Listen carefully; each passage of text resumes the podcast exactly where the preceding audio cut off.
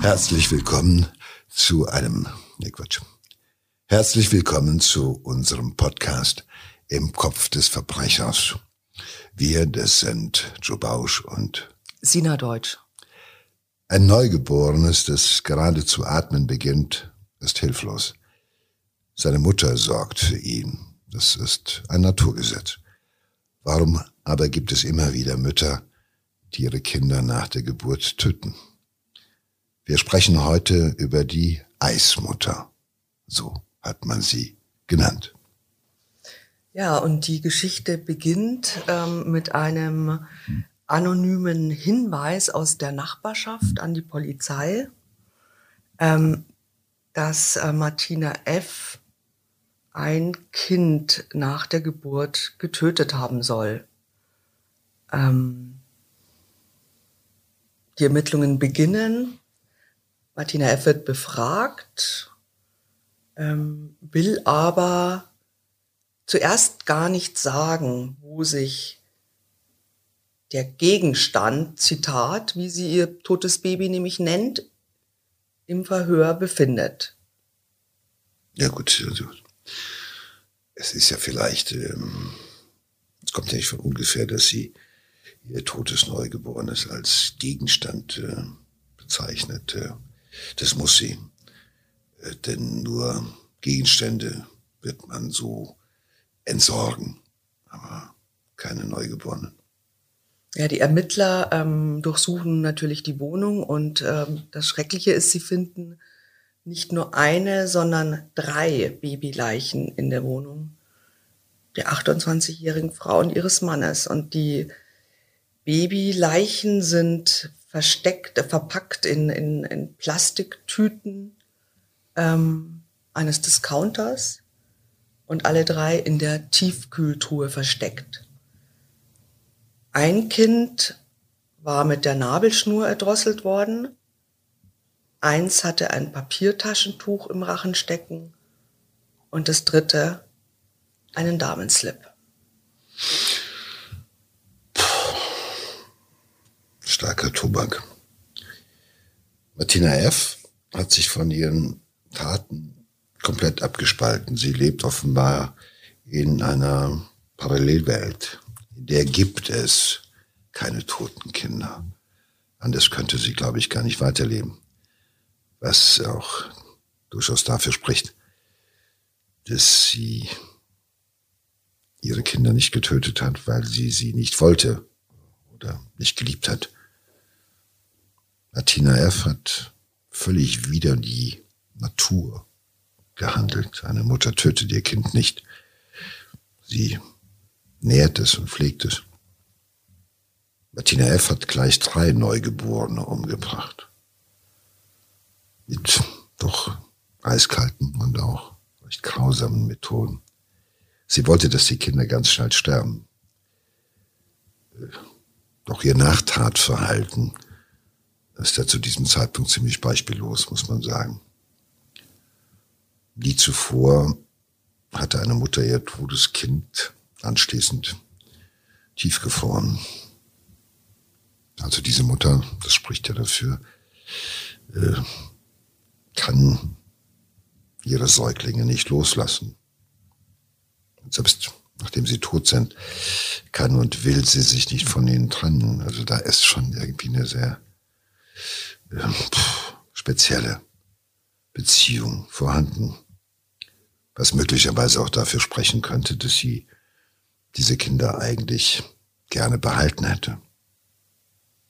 Ja, es gab natürlich schon äh, lange auch Gerüchte in dem kleinen Ort, was ja dann später auch eben äh, durch diesen Hinweis an die Polizei ähm, die Ermittlungen in Gang gesetzt hat, weil äh, da ist schon aufgefallen, dass, ähm, dass sie so fast jedes Jahr irgendwie ähm, dicker geworden ist, einen dicken Bauch bekommen hat, hat sie auch gar nicht versucht zu verstecken, also hat den auch ungeniert äh, gezeigt und ähm, dann ist der dicke Bauch auf einmal wieder verschwunden, aber es gab keine Babys. Das heißt also, sie hat ihre Schwangerschaft ganz offen zur Schau gestellt. Ja, genau. Das ist ja diese Diskrepanz. Sie hat ihre Schwangerschaft offen zur Schau gestellt und genießt es offenbar, äh, schwanger zu sein. Andererseits ist sie gleichzeitig in der Lage, äh, ihren Zustand komplett zu verdrängen. Egal wie weit fortgeschritten ihre Schwangerschaften auch sind. Das bedeutet nicht, dass Martina F. psychisch ähm, gestört ist sie schon. Also sie psychisch krank sein könnte. Schon gestört, aber ob das von Krankheitswert ist, weiß ich nicht. Sie ist einfach nicht in der Lage, ihre Probleme aktiv anzugehen oder proaktiv anzugehen oder zu lösen. Sie flüchtet in gewisser Weise aus der Realität. Ja, und aber schauen wir uns mal an, was, äh, was sagt denn Ihr Ehemann dazu? Also ähm, Andreas F. Ähm, hat äh, immer abgestritten, dass er auch bemerkt hat, äh, dass sie schwanger war. Er sagt, es war nicht so, hat aber, es gibt aber einen, einen, einen Nachbarn, ähm, der dann später auch ausgesagt hat, dass er sich an einen Tag erinnern kann, da rannte äh, der Mann ganz aufgebracht durchs Haus und, und hat so im Vorbeigehen, hat er gesagt, ähm, meine Frau, ist auch ganz schlimm, der Nachbar sagt, äh, also er meint, dass er sich erinnern kann, dass er gesagt hat, meine Frau, die alte Sau, ähm, hat heute Nacht ihre Blutschwämmchen verloren und das ganze Bad sitzt, sieht aus wie ein Schlachthaus, ja. Und das war aber dann auch alles, was er äh, geäußert hat. Aber das ist natürlich auch ähm, schön so. Äh, man kann sich vorstellen, wie die Beziehung äh, oder wie die Sprache der beiden unter, miteinander und untereinander war, ne? wenn, wenn, also ich meine, wenn man sowas sagt. Da haben sich zwei Leute zusammengetan, die ähm, ja, sich nichts Gutes angetan haben, muss man sagen, oder große Abhängigkeiten entwickelt haben. Also jedenfalls Respekt oder Liebe gab es da nicht. Die haben sich auch wahrscheinlich gegenseitig belogen oder zumindest jeder für sich in die Tasche gelogen. Der Ehemann akzeptiert es nur zu gerne, dass seine Frau keine Kinder bekommt. Die Ehefrau hat offenbar kein Vertrauen zu ihrem Mann oder ist nicht in der Lage, das zu kommunizieren, was mit ihr los ist und wie sie sich fühlt. Denn ich denke, diese Kindermorde, diese Babymorde sind nichts anderes als ein wirklich krasser Hilfeschrei. Also dieser Ehe fehlt wirkliche Basis. Beide leben in ihrer eigenen Welt und irgendwie auch Lichtjahre voneinander entfernt. Und äh, das, was augenfällig ist und was offenkundig ist, das äh, scheint irgendwie zumindest nicht kommunizierbar gewesen zu sein. Da ist irgendwie äh, ja, auch eine Ignoranz. Also, was weiß ich, betrachte dich gar nicht mehr. Du bist einfach, du bist nicht die Kindsmutter, du bist irgendwie, was weiß ich. Also ich glaube, äh, sie hat wahrscheinlich deshalb auch die Schwangerschaft ein Stück weit genossen, weil es wahrscheinlich die Zeit war, wo ihr Mann sie völlig in Frieden gelassen hat. Und äh, anders ist es nicht zu erklären, dass man die Schwangerschaft sozusagen genießt oder zur Schau trägt, aber dann halt das, was am Ende der Schwangerschaft ja normal steht, nämlich die Geburt eines Kindes, dass man sagt, das kannst du jetzt nicht. Das geht nicht. Das darf nicht sein. Also sie haben schon zwei Kinder sehr früh bekommen ähm, und äh, sie hat dann eben die, die äh, drei weiteren ähm, Neugeborenen ermordet. Also sie wird, äh, äh er wird tatsächlich auch, also die äh, Frau und er werden äh, verhaftet, äh, allerdings kommt er sehr schnell wieder auf freien Fuß. Also er bestreitet tatsächlich bei der Polizei eben, ähm, dass er irgendwas mitbekommen hat von der Schwangerschaft, von der Geburt. Und augenfällig ist auch, ähm, dass er wirklich äh, dem Ermittlern gegenüber überhaupt keine, nicht über seine Kinder spricht. Also er be, betrauert keinster Weise. Also wenn es wirklich stimmt, dass er nichts wusste, was wir später noch bezweifeln werden, aber ähm, und er weiß, dass es sind ja auch seine Babys, ne? Es ist ja, äh, ähm, waren ja, waren ja von ihm quasi. Und wenn ich erfahre, dass diese meine drei Babys in der Tiefkühltruhe lagen, also dann entwickle ich doch irgendwelche Gefühle, aber er hat sie mit keinem Wort irgendwie äh, betrauert. Er hat nur irgendwie immer die, die Frau beschimpft. Ja klar, das hat er gut und gerne getan. Das hat er vorher wahrscheinlich auch schon gemacht. Er hat seine Frau als pervers und abartig beschimpft.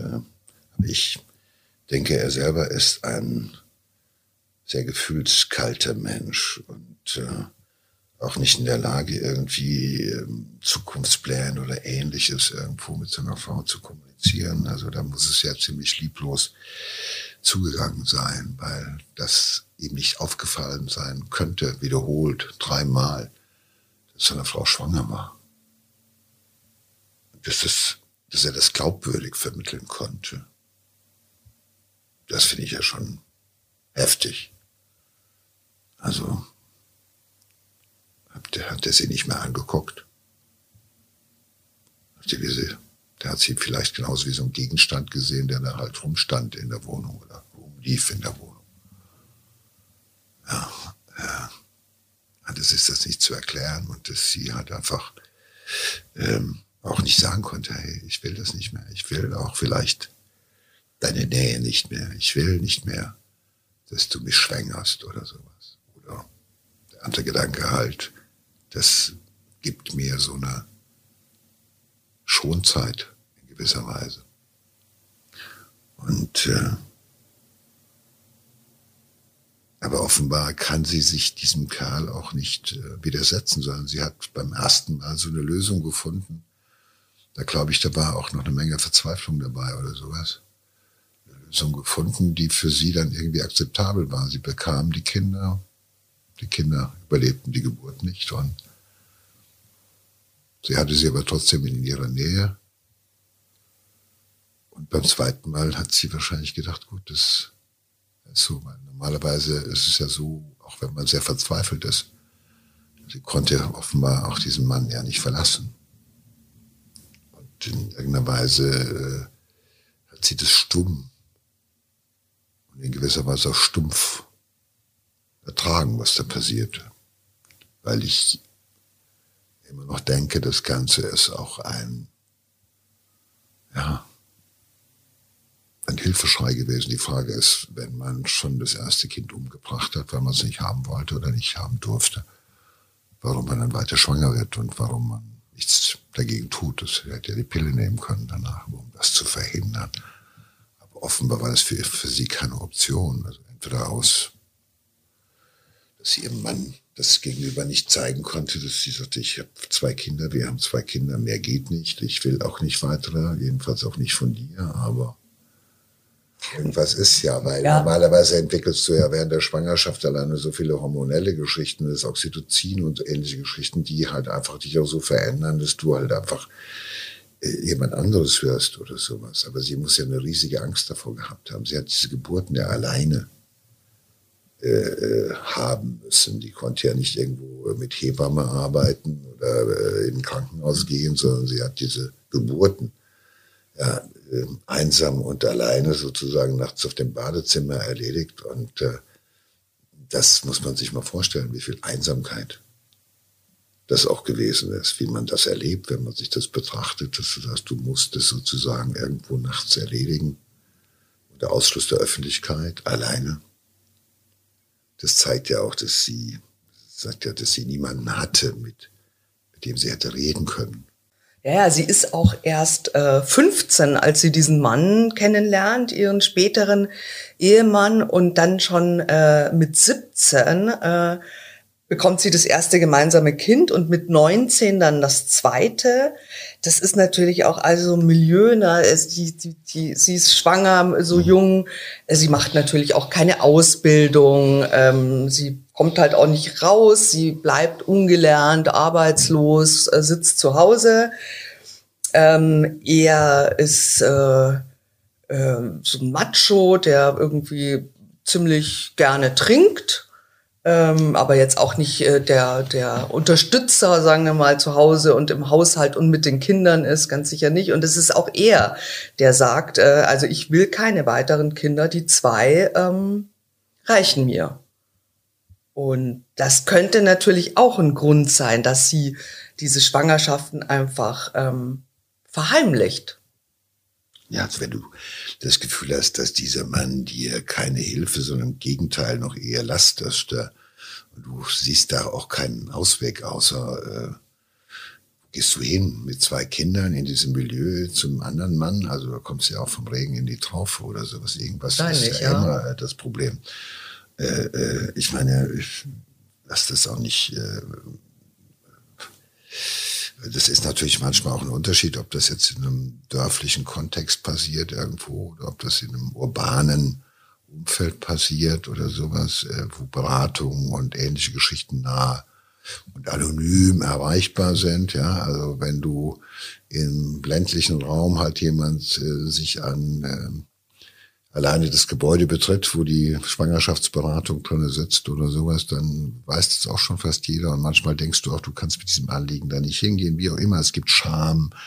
Es gibt auch natürlich, äh, sie hat äh, sicherlich äh, aufgrund ihrer Biografie auch äh, Defizite, was ihr Selbstwertgefühl anbelangt und auch ihre Selbstwahrnehmung und ihre äh, also auch ihre Fähigkeit, sich irgendwo äh, gegen diesen Mann in irgendeiner Weise auch dann zu erheben oder durchzusetzen.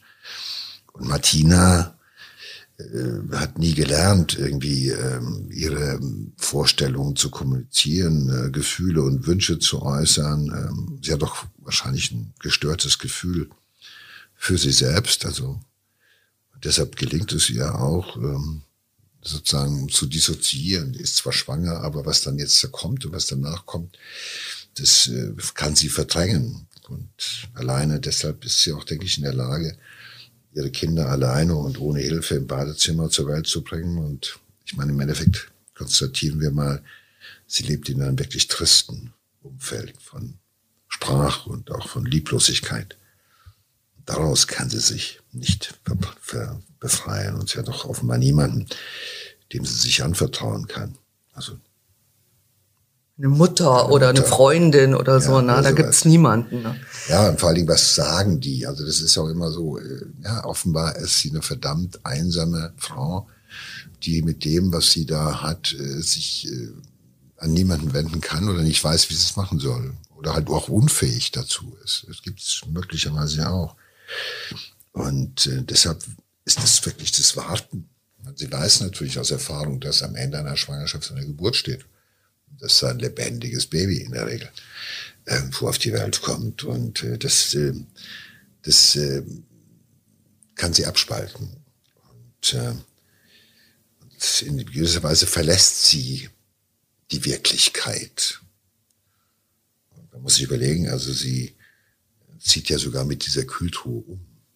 Einmal, also sie macht einen Umzug und diese Kühltruhe mit den toten Babys wird mit umgezogen und oben drüber liegt halt Eis und Spinat und Toast in Plastiktüten tiefgefroren. Ja, die hat wirklich jetzt äh, ja, ich meine, Spinat draufgelegt auf diese Plastiktüten. Naja, gut, es, ja, um es ist ja halt, es, es, ungefähr hat sich ja auch gesehen. Ich meine, das ist ja, du willst etwas, was ist denn, wenn ich etwas einfriere? Ich konserviere es äh, ja. für eine gewisse Zeit. Ja. Ich ich kann es zwar nicht wieder lebendig machen, aber das ist ungefähr so, es bleibt in meiner Nähe, es bleibt mir erhalten.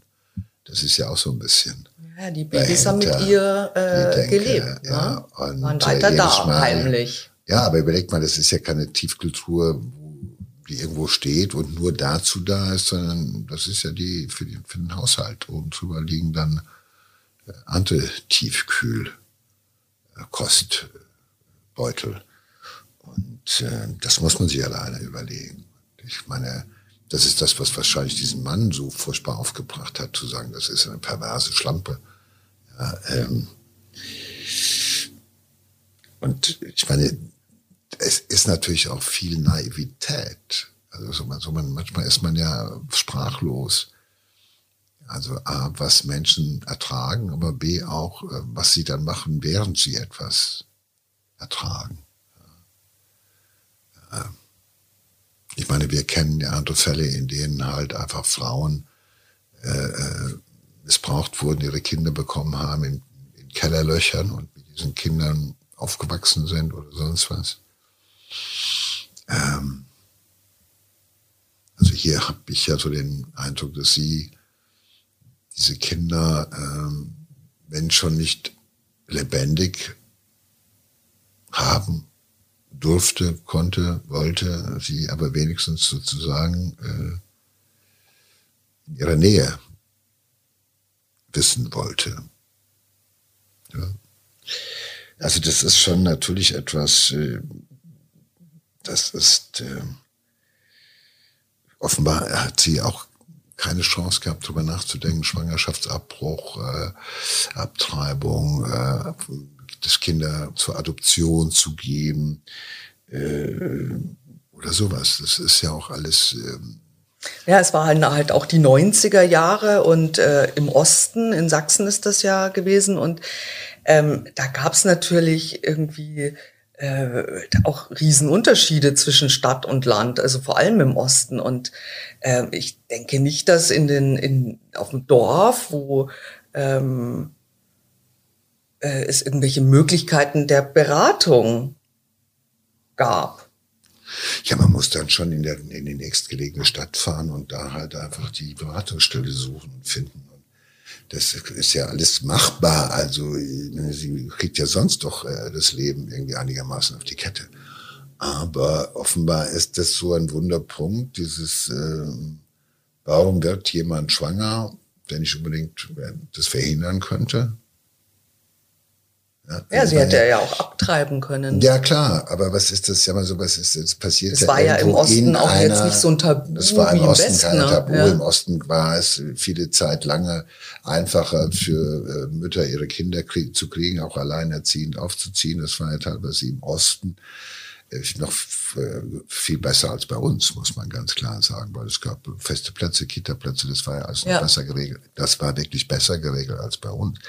Insofern ist das auch immer auch natürlich, äh, man muss in den Kopf dieser Frau hineingucken, äh, um das zu verstehen. Und da ist natürlich diese ganzen Möglichkeiten hat sie ja auch wahrscheinlich gewusst.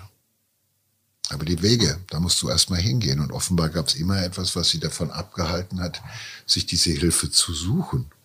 Und auch beim zweiten Mal, die hat die Kinder ja relativ nacheinander bekommen. Ich weiß jetzt nicht in welchen Abständen, ob es dazu Erkenntnisse gibt. Also welche ja, das waren äh, das, das ja nicht so lange Abstände. Also die war, das war im Jahr 1993, 1995 und 1999, als sie schwanger war und diese Kinder bekommen hat. Aber ich glaube, wenn sie wirklich jetzt, wie du sagst, diese Kinder in die Tiefkühltruhe gesteckt hat, damit sie weiterhin bei ihr bleiben quasi, dann äh, wollte sie ja natürlich nicht verhüten, weil sie wollte ja dieses Gefühl der Schwanger, des Schwangerseins erleben und äh, und deswegen hat sie sie auch nicht abgetrieben. Also sie wurde auch gefragt von der Kriminalbeamtin, äh, warum sie die nicht zur Adoption freigegeben hat. Aber das könnte sich ja schon daraus erschließen, dass sie sagt, sie, sie will die ja nicht weggeben, sie will die ja bei sich haben. Das sind ja meine, das sind ja meine Babys, die habe ich ja geboren. Ja, aber die hätten ja leben können. Die, glaub, ja, so, ich, also. man kann ja nur mutmaßen, dass es offenbar so ist, dass sie äh, die Schwangerschaft äh, als etwas äh, Positives erlebt hat. Äh, und ich kann nur überlegen, dass bei diesem Mann und bei der Geschichte, dass wie er seine Frau behandelt hat, wie er sie gesehen hat, dass sie, da war ja sie was zu Nütze. Das war einfach mal das Gefühl, ich kann das alles. Ich könnte eine tolle Mutter sein. Ich könnte das alles. Ich bin auch fertil. Ich werde schwanger. Und äh, aber ich darf halt nicht. Ich kann halt eben diese Kinder nicht haben.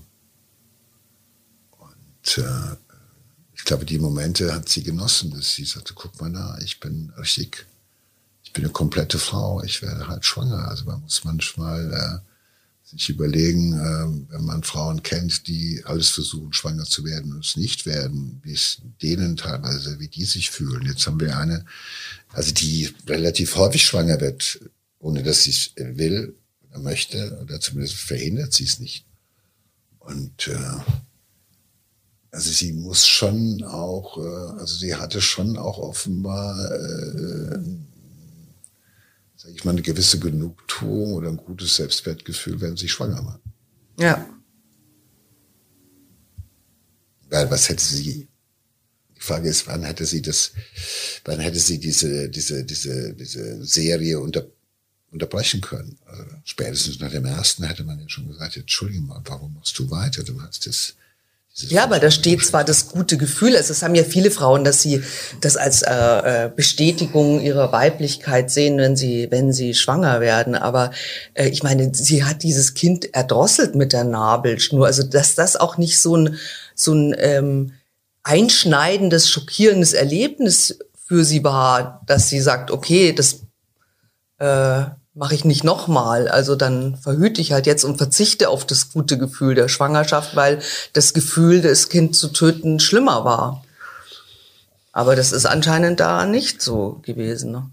bei ihr. vielleicht hat sie überhaupt nicht sich vorstellen können, was sie da tut. Also, sie sozusagen, sie hat ja nur etwas getan, damit es schweigt und damit es, damit nichts ans Tageslicht kommt, sozusagen. Das ist, äh, ich meine, es ist jedenfalls, äh, ich glaube, die ist schon in der Lage gewesen, auch ganz vieles abzuspalten. Sozusagen, das ist nicht da, das will ich jetzt nicht wissen, das interessiert mich nicht. Das, damit beschäftige ich mich erst, wenn es soweit ist. Und, und nach dem ersten Mal ähm, wo man nicht genau weiß. Das erste hat ja, glaube ich, eine, die Nabelschnur um den Hals gewickelt. Also das ist immer noch, war das bewusst so oder war das im Rahmen der Geburt? Es gibt ja auch manchmal, dass Kinder halt deshalb tot geboren werden oder weil die Nabelschnur sich um den Hals gewickelt hat. Und dass sie das so erlebt hat und gesagt, okay, also es geht ja. Also ich glaube, sie hat so ein Stück weit auch an diesem Modell gelernt. Und äh, das war für sie die Ausflucht. Das war für sie die Ausflucht. Jedenfalls, äh, es lässt sich Naja, zumindest die, die anderen beiden, die zwei, die das zweite und das dritte Baby hat sie ja aktiv, aktiv äh, erstickt. Ne? Das hat man ja gefunden, ähm, die, die, also mit ihrer naja, Unterhose sie hat ja, und sie so. hat ja auch dann äh, äh schon nach, äh, der Prozess hat ja nur einen Tag gedauert. Sie hat ja über ihren Verteidiger erklären lassen, dass sie alle gegen sie erhobenen Vorwürfe vollumfänglich einräumt. Ähm, er hat auch gesagt, ihr Mann habe nichts gewusst. Und ähm, dafür, dem Gericht ist es auch nicht gelungen, herauszufinden, herauszuarbeiten, welches Motiv äh, Martina F. Äh, gehabt haben könnte.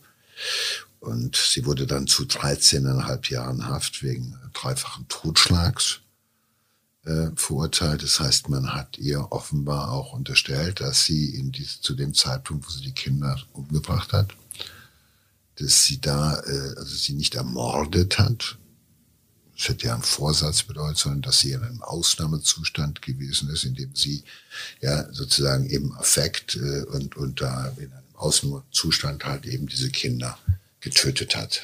Sonst wäre es ja dreifacher Mord gewesen. Und damit hätte man sie zu einer lebenslangen Haftstrafe verurteilen müssen. Aber das Gericht ist natürlich mit den 13 Jahren schon relativ hoch äh, gegangen, eingestiegen mit der Verurteilung. Ähm, aber dann, vier Jahre später, passierte tatsächlich etwas Unglaubliches, weil ähm, sie geht ja dann ins Gefängnis und ähm, ändert nach und nach ihre Aussage. Also sie sagt dann tatsächlich, ähm, ja, mein Mann hat von den Schwangerschaften gewusst. Und dann sagt sie auch, er sei bei den Geburten sogar dabei gewesen. Also ähm, das, das ist, sie sagt, er habe auch die Kinder getötet. Ne? Also ähm, er sagt ja aus, er ist ja frei, er hat ja ausgesagt, er hat nichts gewusst und sie sagt jetzt, vier Jahre nach ihrer Verurteilung, ähm, äh, ihr Mann habe ihr die Neugeborenen jedes Mal aus dem Arm gerissen. Ja, so krass das jetzt klingt, aber ich nehme an, dass sie erst im Gefängnis so, ich sag mal so, erwacht ist. Äh, ich meine, manchmal sind es ja die Tatsache, dass man raus ist, dass man diesem Mann nicht mehr jeden Tag äh, ausgesetzt ist, dass man im Knast auch sicher vor ihm ist und dass halt da Menschen sind, die mit dir reden, über deine Tat auch reden wollen oder dass du genötigt wirst, halt eben auch immer wieder dich damit auseinanderzusetzen, dass man auf einmal merkt, dass man eine eigene Persönlichkeit ist, dass man realisiert, dass man auch eine Stimme hat und dass man etwas sagen darf, aber da wankt sie jetzt oder schwankt da von einem Extrem ja, ja. ins andere.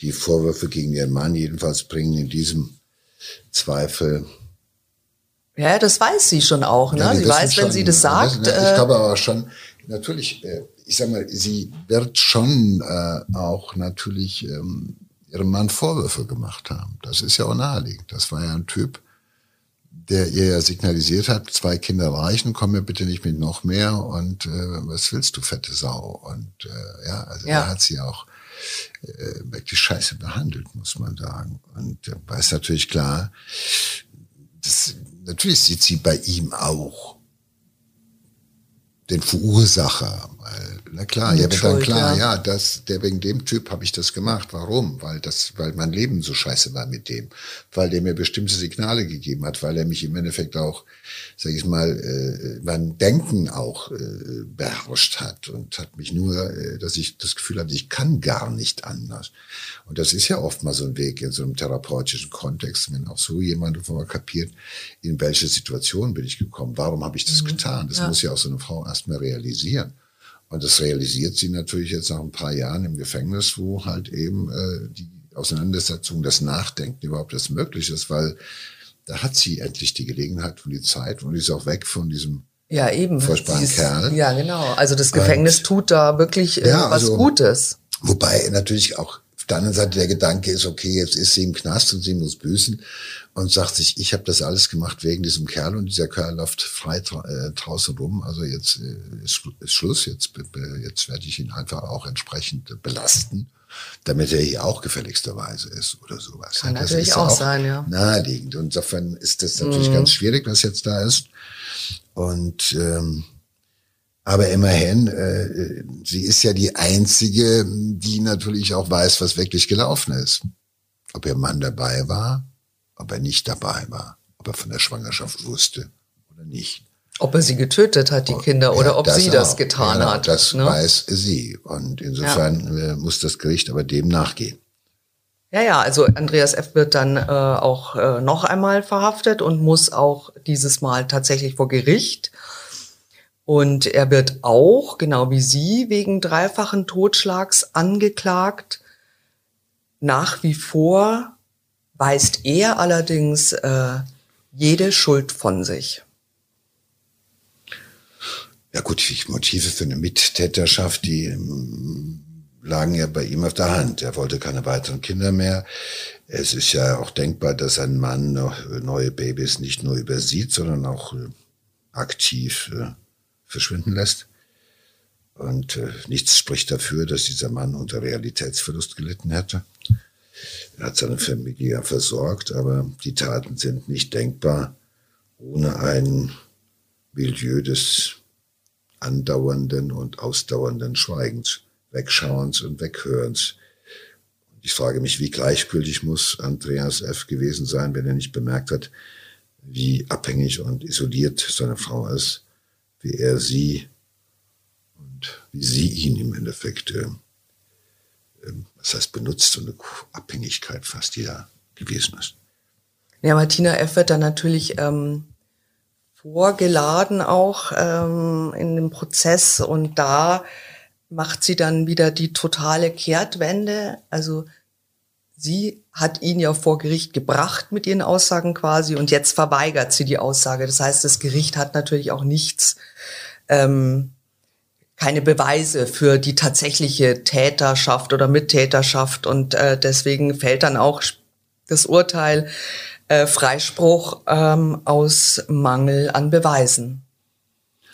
Ja, das ist ähm, nicht so ganz selten, dass ein, ein Zeuge vor Gericht dann umkippt, wie wir sagen. Das heißt also, dass nicht bei seinen vorher äh, getätigten Einlassungen und ähm, Aussagen bleibt, ähm, was das, was der Grund dafür ist.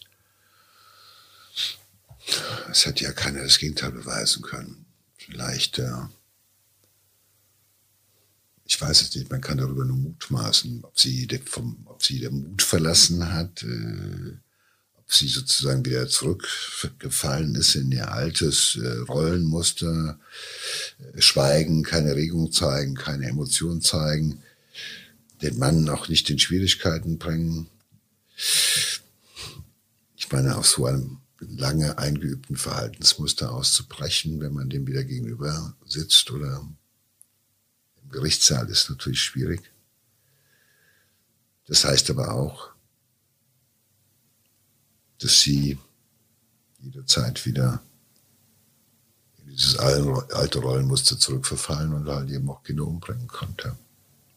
Also wenn sie da aus dem Gefängnis wiederkommen würde. Was ich aber auch ganz schrecklich finde, ähm, ist, ähm, als diese äh, Babys in der Tiefkühltruhe gefunden wurden und die wurden dann ja natürlich, also nach der Obduktion auch zum Begräbnis äh, ähm, freigegeben. Ne? Und keiner wollte dafür bezahlen. Also die Eltern nicht oder der, auch der Großvater hat gesagt, nee, interessiert mich nicht, äh, kein Geld, also niemand aus der Familie hat den toten Säuglingen ein würdiges äh, Begräbnis ermöglicht.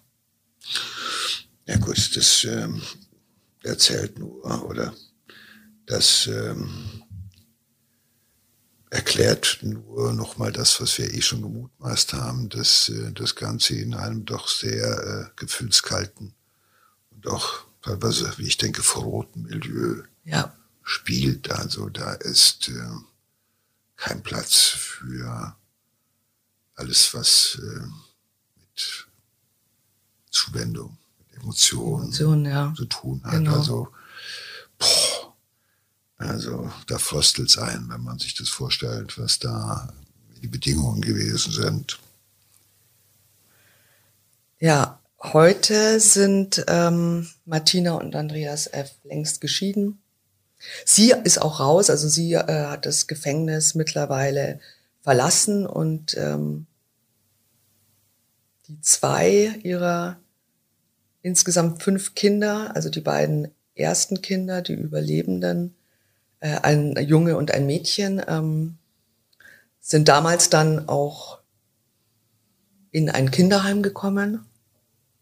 Man muss wirklich sagen, dass sie, sie hatten Glück, weil sie leben durften. Die anderen nicht.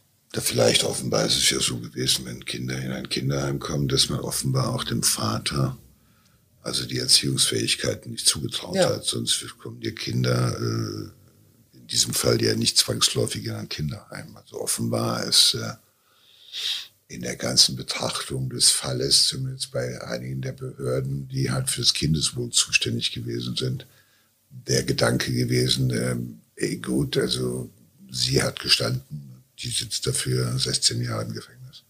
Sie hat den Mann belastet, der ist aus Mangel an Beweisen freigesprochen worden. Egal, was da gelaufen ist, wir können eine Kindeswohlgefährdung für die beiden mhm. lebenden Kinder nicht ausschließen und deshalb sind die halt auch ihrem Vater weggenommen worden, nicht nur ihr, sondern auch ihrem Vater weggenommen worden und in einem Kinderheim.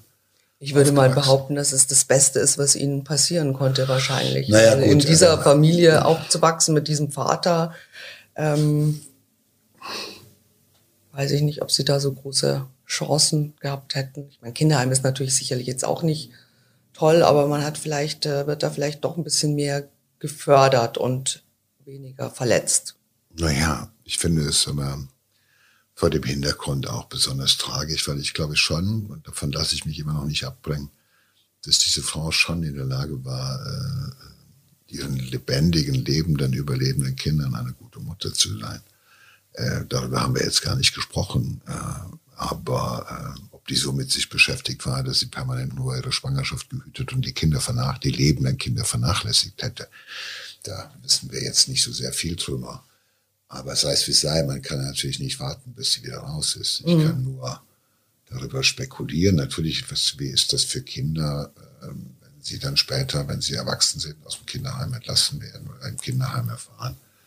Äh, unsere Mutter hat sozusagen alle unsere potenziellen Geschwister und Geschwisterchen umgebracht. Können die ihrer Mutter verzeihen? Können die wieder sagen, das ist aber unsere Mutter, wir haben gelebt?